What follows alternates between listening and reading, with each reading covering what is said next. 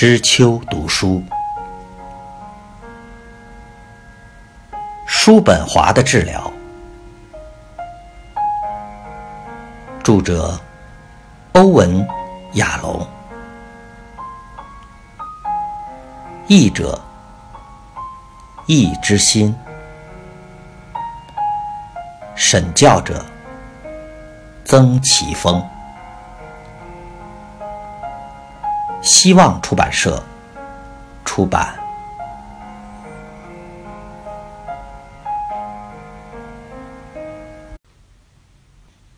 第四十一章：亚瑟·叔本华之死。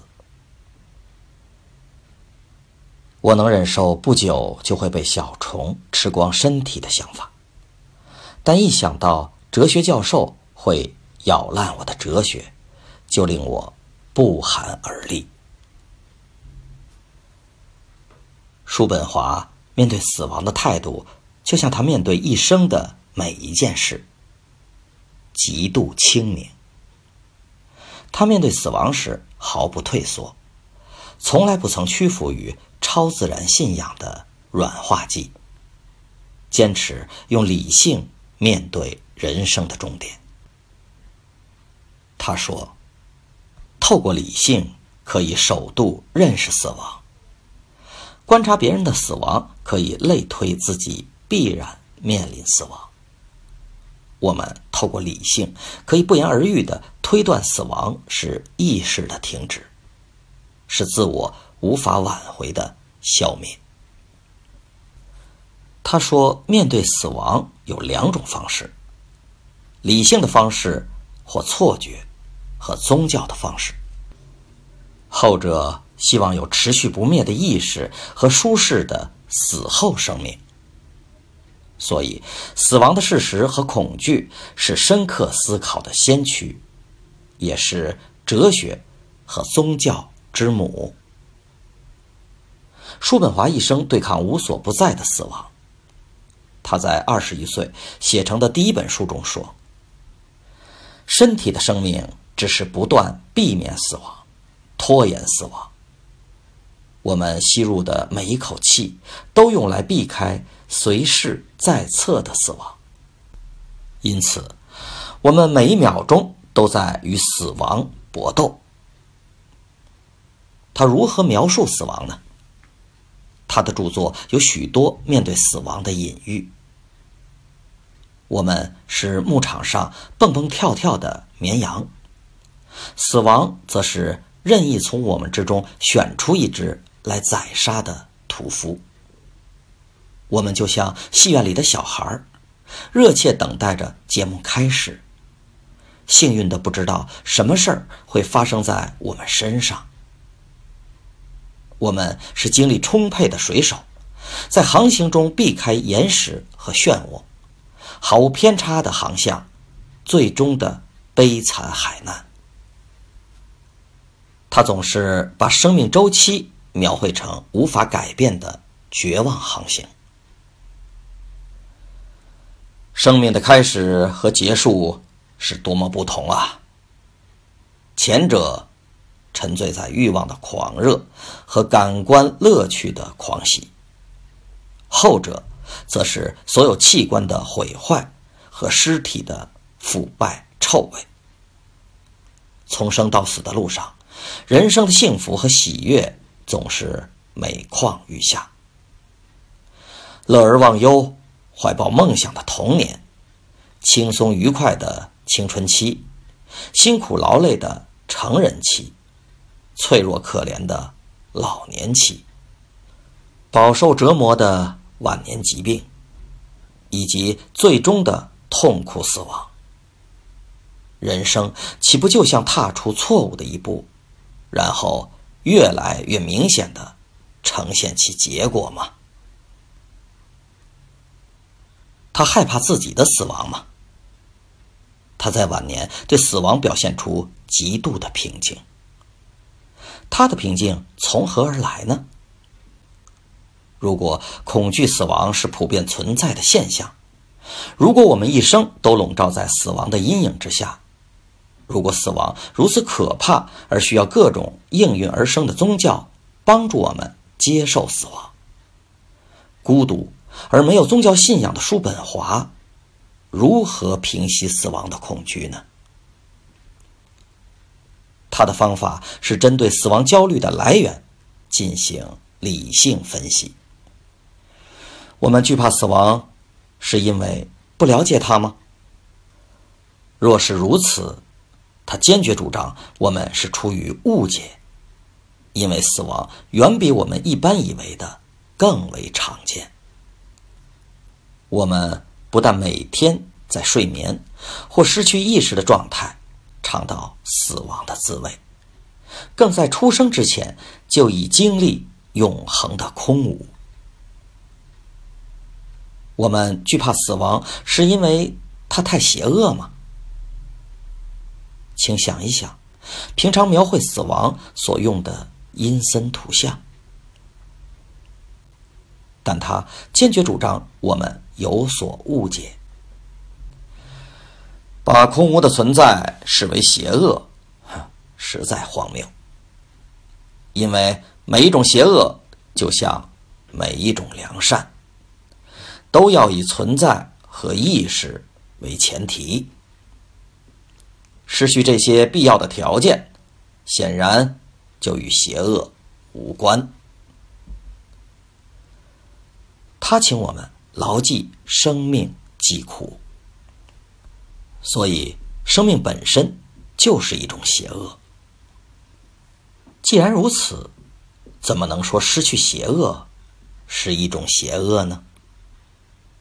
他说，死亡应该被视为一种祝福。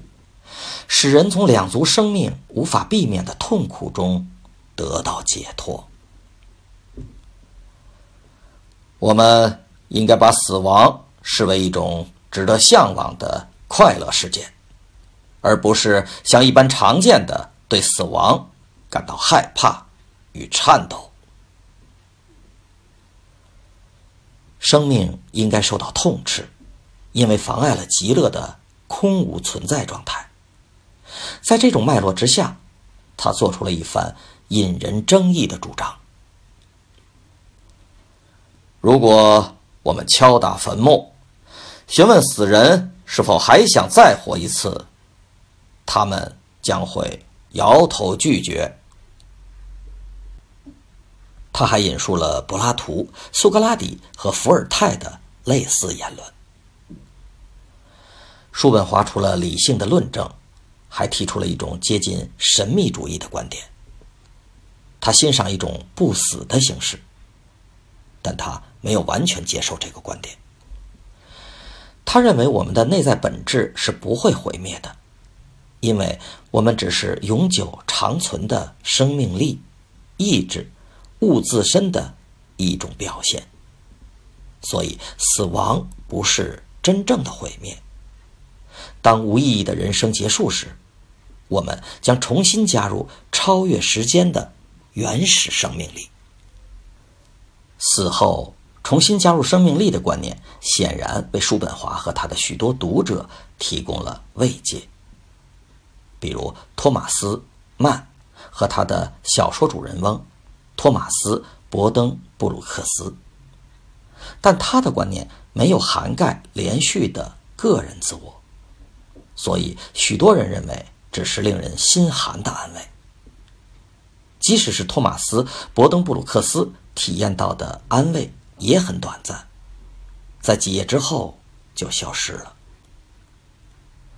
叔本华杜撰两位希腊哲学家之间的对话，询问叔本华自己从这些信念当中得到多少安慰。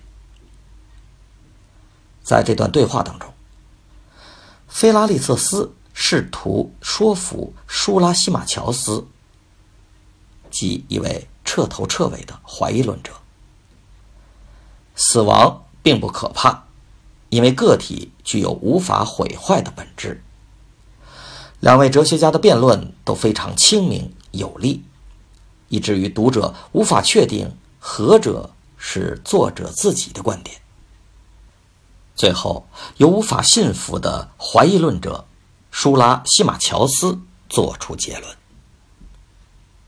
菲拉利瑟斯说：“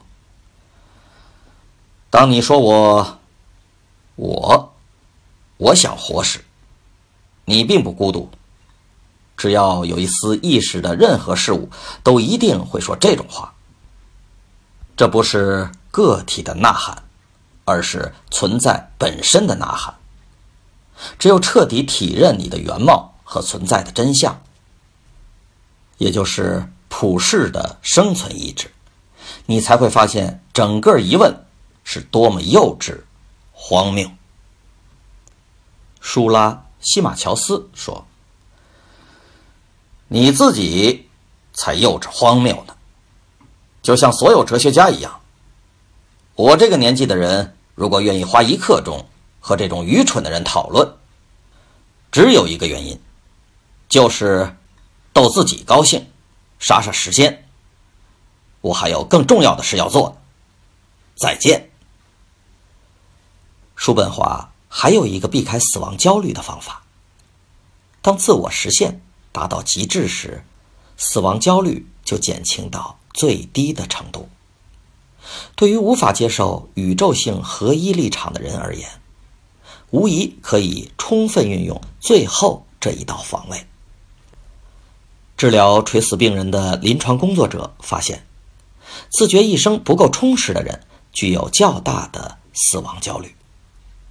正如尼采所言：“实现自己一生这样的充实感，可以减轻死亡焦虑。”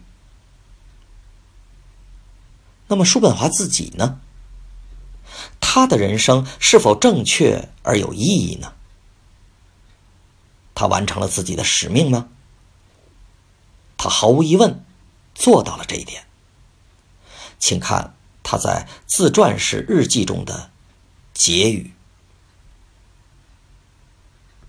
我向来希望能轻松赴死，因为任何寂寞度过一生的人，将比别人更能评断这种孤独的志业。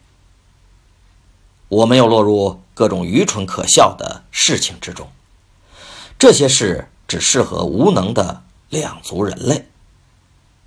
我的结局是快乐的，知道自己要重返源头，并以完成我的使命。他以毕生追求自己的创作之路为荣。同样的观点也见于这位作家的谢幕词。他在最后一本书的最后几行字写道。我现在疲倦地站在道路的终点，疲惫不堪的面容几乎难以承受桂冠。但我高兴地看见自己所做的事，始终不因别人的话而动摇。他的最后一本书《补遗论文集》出版时，他说。我非常高兴看到最后一个孩子的诞生。我觉得，二十四岁就开始孕育的重责大任，已从肩膀放下。没有人可以想象，这种意义多么重大。一八六零年九月二十一日的早晨，叔本华的管家为他准备早餐。清理厨房，打开窗户之后，外出办事，留下已经洗完冷水澡，坐在起居室沙发阅读的叔本华。这是个宽敞通风、陈设简单的房间。沙发旁，地板上的黑色熊皮质的地毡上坐着艾特曼，他最钟爱的狮子狗。一幅巨大的歌德油画像。挂在沙发正上方，别处挂着好几幅画像，包括狗、莎士比亚、克劳迪亚斯和他自己的银版照相。书桌上放着康德的半身雕像，角落有个桌子上放着克里斯多夫韦兰德的半身雕像。这位哲学家曾鼓励年轻时的叔本华研读哲学。另一个角落则放着他最崇敬的佛陀的镀金塑像。不久之后，定期为他检查的医师走进来，发现他仰面躺在沙发一角，肺部中风，即肺血栓，使他在无痛的状态下离开人世。他的脸孔没有扭曲，显示他的死亡。没有痛苦的挣扎。他的葬礼在雨天举行，由于挤在一间小小密闭的停尸间里，尸体腐化的臭味令人难以忍受，远甚于一般的葬礼。叔本华在十年之前留下详尽的指示，要求尸体不要直接埋葬。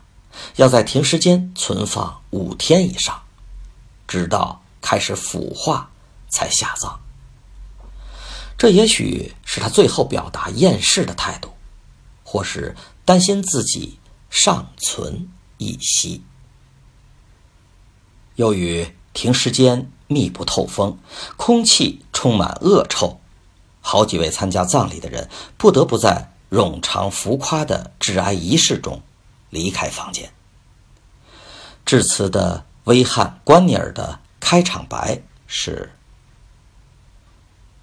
这个人一生住在我们之间，然而他一直是我们中间的陌生人，很少表现自己的感受。站在这里的人，没有一个是他的血亲。”他孤独生活，孤独死去。叔本华的坟墓上放着一块沉重的比利时花岗石，遗嘱要求墓碑只刻上他的名字：亚瑟·叔本华。不要加上任何东西，没有日期，没有年份，没有只字片语。躺在这个平凡墓碑下的人，希望他的作品能为自己说话。